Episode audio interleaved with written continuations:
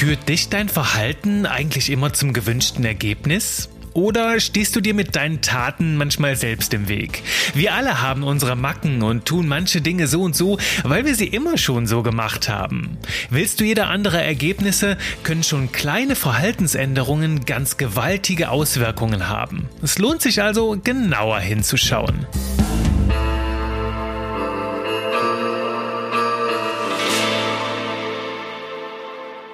Das geheimnisvolle Bratenritual. Susanne und Frank stehen an einem Sonntagmittag in der Küche und bereiten gemeinsam einen Braten zu. Naja, was heißt hier gemeinsam? Susanne bereitet den Braten zu und Frank beobachtet das Ganze voller Neugier. Denn Susanne hat von ihrer Mutter eine althergebrachte Technik, mit der der Braten ganz besonders gut wird. Franke schaut also ganz fasziniert zu. Er betrachtet Susanne dabei, wie sie das Fleisch erst scharf anbrät und dann mit lauter Gewürzen behandelt und einreibt. Und dann passiert etwas, das Frank ganz besonders fasziniert. Susanne zückt ein großes, scharfes Messer und schneidet zu beiden Seiten des Bratens so etwa fünf Zentimeter am Rand die Enden ab. Sie schneidet beide Enden ab, legt sie oben drauf und schiebt das Ganze dann in den Ofen. Frank fragt sie, was machst du da? Und Susanne flüstert ihm leise, das ist die geheime Technik von meiner Mutter. Die hat schon immer die Enden abgeschnitten und obendrauf mitgegart und der Braten war immer sowas von gut. Sie hat immer die größten Komplimente geerntet. Und von da an adaptiert auch Frank die Technik und beide bereiten von nun an den Braten immer auf diese althergebrachte Weise zu. Einige Monate später ist Susannes Mutter in der Stadt und am Sonntag kommt sie zu Besuch und Susanne lädt sie ein, doch mit ihr zur Feier des Tages und in Gedenken an frühere Zeiten gemeinsam den Braten zuzubereiten. Und so legt Susanne los, sie brät das Fleisch an, würzt es dann ganz geschmeidig und legt es auf ein Tablett, um dann die beiden Enden abzuschneiden. Und wie Susanne so das große Messer zückt, die beiden Enden abschneidet und dann das Ganze in den Ofen schiebt, schaut die Mutter entgeistert und mit fragwürdigem Blick zu. Und dann fragt sie schließlich, Kind, warum schneidest du die Enden des Bratens ab? Und Susanne entgegnet nur, aber Mama, das hast du doch immer schon so gemacht. Dein Braten ist doch gerade deswegen so bekannt, oder? Und die Mutter klärt sie auf mit einem Lachen in der Stimme. Ach Kind, das haben wir damals doch nur so gemacht, weil unser Ofen viel zu klein war. Wir mussten die beiden Enden abschneiden, damit er wirklich ganz reinpasste. Ach, diese Story. Ich habe sie vor Jahren das erste Mal bei einem Lehrer gehört und immer wenn ich sie heute noch höre oder selbst erzähle, bringt sie mich ins Schmunzeln, denn sie ist ein Paradebeispiel, wenn es um das Thema Verhalten geht. Und genau darum geht die heutige Folge, um das Thema Verhalten, wie wir unser Verhalten uns aneignen und wie es manchmal vielleicht ein bisschen überholt ist oder uns sogar im Wege steht. Und die erste Frage, die ich heute mit dir etwas tiefer beleuchten möchte, ist, wie entsteht eigentlich Verhalten? Denn als Kinder kommen wir ja komplett formbar zur Welt. Wir sind quasi so, ein, so eine rohe Knetmasse, die wir dann bearbeiten und formen können, damit wir irgendwie in die Welt passen. Wir haben noch keine Strategie dafür, wie Erfolg funktioniert und wir haben auch noch keinen Businessplan für das Leben. Alles, was wir jetzt lernen, das ganze Verhalten, das wir uns aneignen, das kommt durch Beobachten und Nachahmen. Und wir lernen ganz am Anfang, lernen wir von Mama Mama, von Papa, von Geschwistern, von Freunden, von Lehrern, von Vorbildern. Lass uns mal einfach sagen, wir lernen von Menschen, die bei uns hoch im Kurs stehen. Und manchmal übernehmen wir dabei einen Gedanken, ohne zu prüfen, ob er wirklich für uns Sinn ergibt. Dahinter steckt dann vielmehr so eine A-B-Verknüpfung wie Mamas Braten ist sehr lecker, sie bekommt dafür viel Lob, also mache ich alles genauso, damit ich ebenfalls viel Lob bekomme. Und dann entsteht so ein Verhalten wie in unserer Bratenstory. Und als Kinder nehmen wir dieses Verhalten an, eignen wir uns sehr viel an. Doch auch als Erwachsene klappt das immer noch ganz gut. Das ist dann von Vorbildern, von Mentoren knüpfen wir uns etwas ab.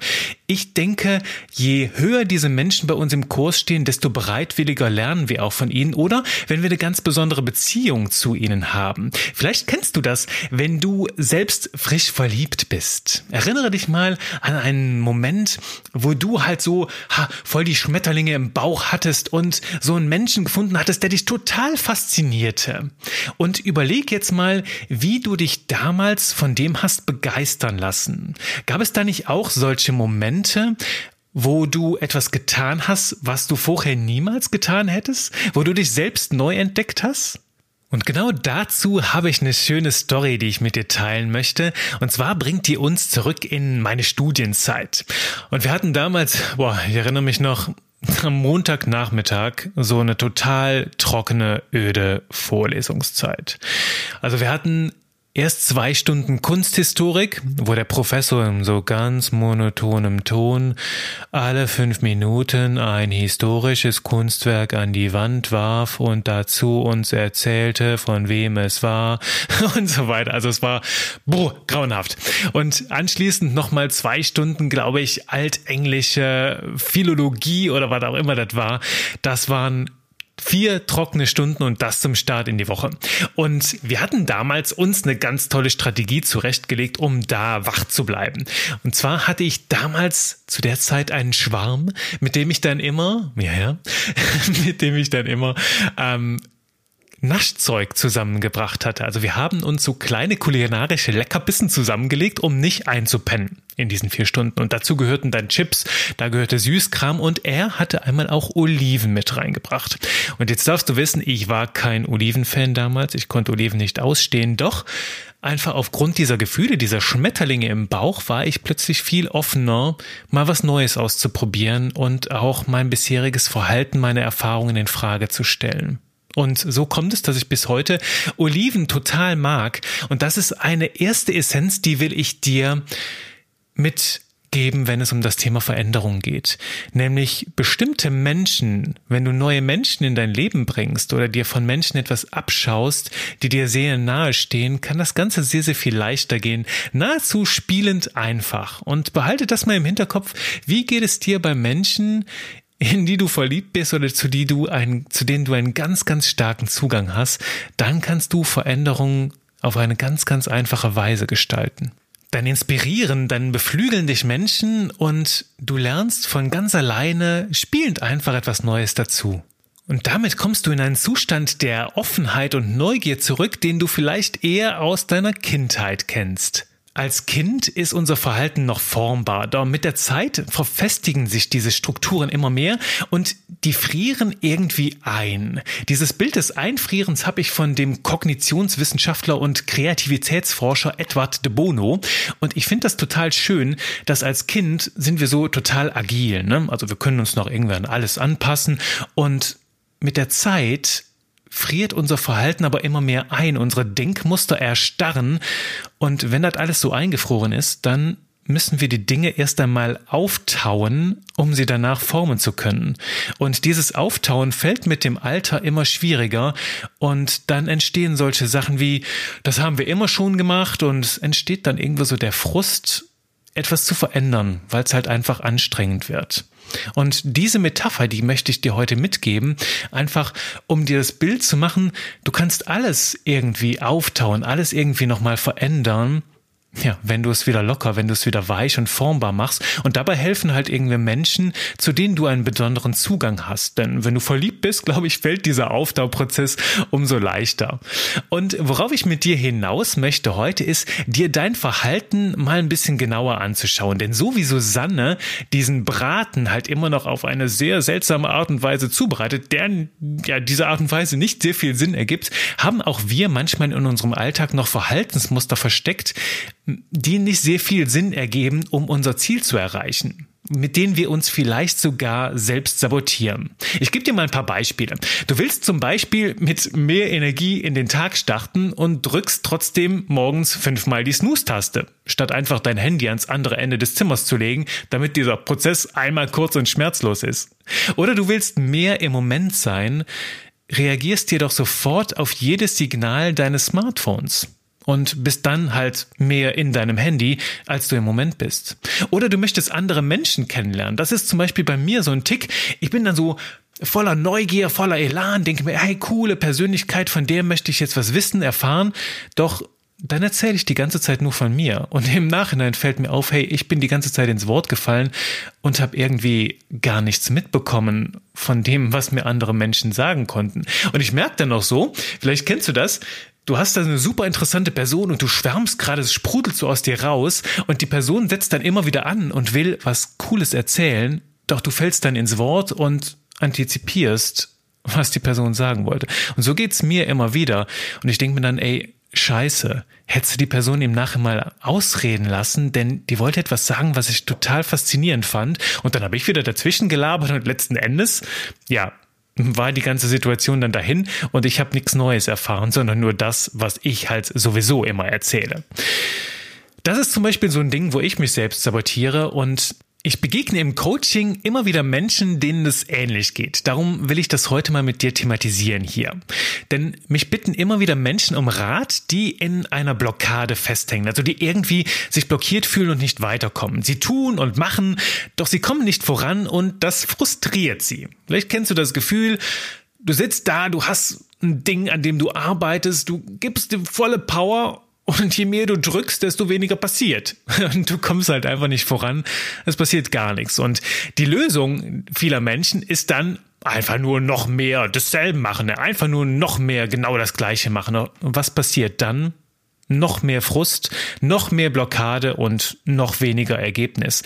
Und dieses seltsame Spiel ist in unserer Gesellschaft total fest verankert. Irgendwie regiert immer noch nach wie vor die Devise, mehr Arbeitsstunden bedeutet auch noch mehr Produktivität.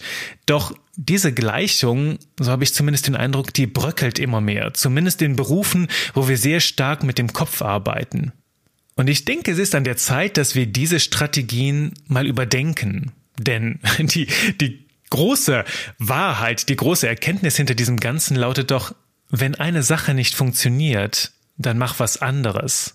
Wenn du den ganzen Tag mit Frust und mit Brechstange an einem Thema arbeitest, dann mach du einfach mal das Gegenteil. Lass einfach mal komplett locker, geh mal raus und bring dich auf neue Gedanken. Und danach wirst du merken, dass du mit einer ganz neuen Frische an das Thema rangehst. Ich weiß, das ist total kontraintuitiv. Es widerspricht allem, wie wir konditioniert sind, wie wir gelernt haben, wie wir erzogen wurden. Doch gerade darin liegt die Magie, auch einfach mal loszulassen, da rauszubrechen, den Schleudersitz zu drücken und dann zu merken, wir tun so wenig und es passiert doch so viel. Das ist gerade bei Produktivität dieses ganz zentrale Thema. Vertraue darauf, dass dein Gehirn an dem Problem auch dann weiterarbeitet, wenn du gerade nicht weiter mit viel Frust und Druck daran arbeitest. Und es wird dir die Lösung zuspielen, sobald es dazu bereit ist. Und du merkst, das Geheimnis für Veränderung in jeder Situation ist im Grunde genommen, wenn du eine Sache die ganze Zeit probiert hast und es geht nicht, dann probier doch einfach mal das Gegenteil. Wenn du die ganze Zeit mit der Brechstange dran bist und verkrampft am Thema arbeitest, dann mach doch mal locker. Und wenn du die ganze Zeit in deinem Büro hockst und es nicht weitergeht, dann geh doch mal raus. Ich weiß, das ist total kontraintuitiv, denn wir haben ja so die große Keule überm Kopf schwingen. Du musst am Schreibtisch sitzen und Anstalten machen, dass du arbeitest, denn nur dann bist du wirklich erfolgreich. Nee, das sind halt alte Muster da. Probier aus, was für dich funktioniert. Für manche Menschen funktioniert das vielleicht wunderbar. Nur teste halt einfach, was für dich funktioniert. Und wenn eine Sache nicht mehr funktioniert, dann probier bitte etwas anderes. Und geh dabei auch durchaus mit der Lockerheit und mit dem Neugier eines experimentierenden Kindes ran. Also sieh das Ganze wirklich als so ein Experiment. Du gibst verschiedene Zutaten zusammen und schaust mal, was dabei rauskommt. Und ich möchte dir zu diesem ganzen Veränderungsthema noch zwei große Impulse mitgeben, die mir total wichtig sind und die mir auch ganz dolle geholfen haben, da noch einen anderen Blick drauf zu kriegen.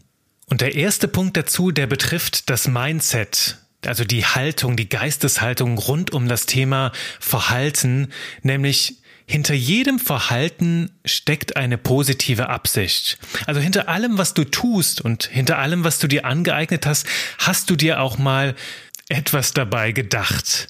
Das ist total wichtig, wenn du Veränderung ja sanft und beinahe liebevoll gestalten möchtest. Wenn du herausfindest, okay, warum mache ich die Dinge eigentlich so, wie sie sind? Denn irgendwas werde ich mir doch damals dabei gedacht haben, als ich das so gemacht habe. Bei Susanne ist es halt einfach diese Idee, den perfekten Braten herzuzaubern und dann die Strategie der Mutter aufzugreifen. Bei Rauchern ist es diese Idee, hey, ich möchte entspannen und ich möchte mir Wohlfühlpausen gönnen. Dann ist halt bei einem Raucher die Frage, okay, bevor du dieses Verhalten jetzt ablegst oder veränderst, dann überleg dir mal, wie kannst du auf andere Art und Weise Wohlfühlpausen und kleine Entspannungsmomente in deinen Alltag bringen. Oder wenn du zum Beispiel auf Fast Food stehst und du einfach dir damit entweder einen Gefallen machen willst, einen schönen Moment bereiten willst oder aber auch einfach gar keine Zeit zum Kochen hast, kannst du dir überlegen, okay, wenn Zeit mein Problem ist, dann kann ich hier mal einfach schauen, was gibt es denn sonst noch für 10 Minuten Rezepte da draußen? Kannst du den Chefkoch Google fragen. Der weiß darauf jede Menge Antworten und diese kleinen, schnell zubereiteten Gerichte können auch sehr lecker sein, können auch ein Gedicht im Mund sein. Das ist halt so die Frage, bevor du etwas vollkommen verwirfst oder verändern willst, dann überlege dir, hey, was ist denn eigentlich die positive Absicht, die ich dahinter habe? Denn oft gibt es so eine und die kann dir helfen, das Verhalten halt sehr, sehr liebevoll zu verändern, ohne direkt die große Keule zu schwingen. Denn das ist auch noch ein Appell, den möchte ich dir mitgeben. Jetzt hier, ähm, bevor wir zum Impuls kommen. Dieser Appell Schwing nicht gleich immer die große zerstörerische Keule. Denn ich merke immer, wenn es ums Thema Veränderungen geht, dass da Menschen sehr rabiat rangehen. Also die merken, hey, ja, du hast recht, mein Verhalten im Moment, das passt eigentlich gar nicht dazu, wo ich hin will. Und die schmeißen den Job hin, die kündigen von heute auf morgen, die beenden eine Beziehung und die wollen halt ganz schnell ganz große Veränderungen. Doch aufgeben ist sehr viel leichter als umgestalten und aufgeben ist nicht immer der nachhaltigste Weg, um dahin zu kommen, wo wir wirklich hinwollen. Denn irgendwas hast du dir ja immer dabei gedacht. Darum appelliere ich da zu ein bisschen mehr Sanftmut. Und wenn dir etwas wirklich wichtig ist, dann geh den ersten Schritt. Ob das jetzt in einer Beziehung oder in einem Job ist, wenn du merkst, du möchtest da etwas anderes, dann geh den ersten Schritt und sprich das Thema an. Und hier wartet ganz häufig eine Überraschung, nämlich empfinden viele Menschen das dann ähnlich ähnlich wie du und sind dann auch bereit, diese Veränderungen mit dir zu gestalten. Also wenn du dich in deinem Job nicht mehr 100% wohlfühlst oder eine neue Herausforderung brauchst, dann sprich mal mit deinem Chef und erzähl ihm davon, von diesem Gefühl und vielleicht sagt er dann auch, hey, ja, da stimme ich dir total zu, du bist auf jeden Fall zu mehr berufen und wie wär's denn, wenn du das und das machen würdest? Oder wenn du merkst, du möchtest in einer Beziehung was ändern, dann sprich das an und vielleicht empfindet deine Partnerin oder dein Partner das genauso. Nur erst durch das Reden, durch diesen ersten Schritt machen, kann da auch Veränderung reinkommen. Und dazu möchte ich appellieren, nicht direkt alles kaputt zu schlagen oder aufzugeben, sondern zu überlegen, okay, was ist das Gute daran und was kann ich Kleines tun, um eine große Veränderung reinzubringen. Und in diese Richtung geht auch mein heutiger Impuls. Und wenn du bis hierher gehört hast, die anderen Folgen, dann weißt du, dass Fragen ganz, ganz kraftvoll sind, um Bewusstsein zu schaffen und damit bewusster zu sein, bewusster zu leben. Und auch heute habe ich dir wieder zwei Fragen mitgebracht, die ganz, ganz leicht helfen, dein Verhalten auf eine neue Spur zu bringen. Und die klingen jetzt sehr trivial und vielleicht sogar, ja, banal, doch lass sie mal wirklich auf dich wirken und nimm mal so einen Kontext gerade, wo du merkst, da möchtest du etwas verändern oder da tust du vielleicht noch nicht das Richtige, um dein Ziel zu erreichen und pass diese beiden Fragen mal darauf an. Die erste Frage ist, womit kannst du anfangen, um dich ab heute in Richtung deines Ziels zu bewegen? Also, was kannst du überhaupt mal erst in deinen Alltag bringen? Oder, wenn du schon was hast, wovon kannst du mehr machen, um noch schneller dorthin zu kommen? Und genauso funktioniert das ins Gegenteil. Womit solltest du heute aufhören, um dich in Richtung deines Ziels zu entwickeln? Oder wovon kannst du weniger machen, um schneller dorthin zu gelangen? Und weißt du, diese beiden Fragen, ich stelle mir das immer so vor, du bist wie ein Maler, der gerade an seinem Kunstwerk arbeitet und der nimmt mal einen dickeren, mal einen dünneren Pinsel, also macht mal mehr, mal weniger, trägt mal mehr Farbe auf, mal weniger greift vielleicht auch mal zu einer dünneren Farbe oder einer dickeren Farbe, einfach nur um bestimmte Effekte zu erzielen. Und so kannst du auch mit deinem Verhalten spielen, um bestimmte Effekte in deinem Leben zu bewirken, so Special Effects, indem du einfach mal ein bisschen mehr vom einen reindrehst und etwas anderes rausdrehst. Und das wirkt auf Dauer viel, viel nachhaltiger, als die große Veränderungskeule zu schwingen. Ich weiß, wenn wir Veränderungen wollen, haben wir immer das Bedürfnis, so einen riesen Cut zu machen. Doch das ist auch das, wo bei vielen Menschen die Motivation dann flöten geht. Wenn die Veränderungen direkt so gewaltig sind, dass sie alles in unserem Leben durcheinanderwirbeln. Stattdessen sind diese kleinen Stellschrauben, wenn wir daran drehen, die haben ganz, ganz großen Effekt, überfordern uns aber nicht so, dass wir direkt die Motivation und den Mut verlieren. Und ich fasse die Essenz des Ganzen nochmal für dich zusammen. Geh mal einen Tag mit dem Blick für eines deiner größten Ziele ganz konkret durch deinen Alltag und erforsche, wo tust du vielleicht Dinge, die dich von deinem Ziel abbringen, mit denen du dich vielleicht selbst sabotierst. Und wenn du so ein Verhalten hast, dann schau dir das mal ganz liebevoll an und frag dich, okay, was für eine positive Absicht steckt vielleicht dahinter? Wie kann ich die beibehalten, aber trotzdem das Verhalten leicht ummodeln, damit ich meinen Zielen trotzdem näher komme? Und wenn du etwas Neues in dein Leben bringen willst, ein neues Verhalten, dann fang klein an. Denn mit der kleinen Veränderung wirst du sehr, sehr viel bewirken und du bleibst aber auch gleichzeitig motiviert. Du bringst dich nicht direkt aus dem Konzept und hast damit auch Spaß. Denn das ist halt auch bei dem Gefühl des Verliebtseins, wenn wir dann von anderen lernen, es ist halt einfach, wir sind emotional in so einem positiven Zustand, dass wir ganz gerne und von alleine lernen. Dann fällt auch das Auftauen der Strukturen viel leichter, denn wenn das Herz warm wird, oh, jetzt kommt's, wenn das Herz warm wird, dann tauen die Strukturen auf und wir können sehr, sehr viel leichter Veränderungen reinbringen. Na, wenn das jetzt kein schöner Geistesblitz war zum Ende, ähm, nimm das mit für dich, bring mit Veränderungen mit Liebe rein, Gib nicht unbedingt direkt alles auf, weil es auf Anhieb schlecht wirkt, sondern schau ein bisschen dahinter, wie kann ich das mit kleinen Pinselstrichen umgestalten und lass dich einfach von dieser Magie begeistern, die dahinter steckt. So, damit entlasse ich dich auch schon wieder aus dieser wunderbaren Folge. Ich freue mich, dass du dabei warst und ich freue mich auf deine Feedbacks in der Umsetzung. Das ist ganz wichtig. Vergiss nicht, eine Idee ohne Umsetzung ist ein sterbender Gedanke. Also bring das Ganze, ja, an den Start. Trau dich du zu sein und trau dich mit jeder kleinen Veränderung ein bisschen mehr deins zu machen.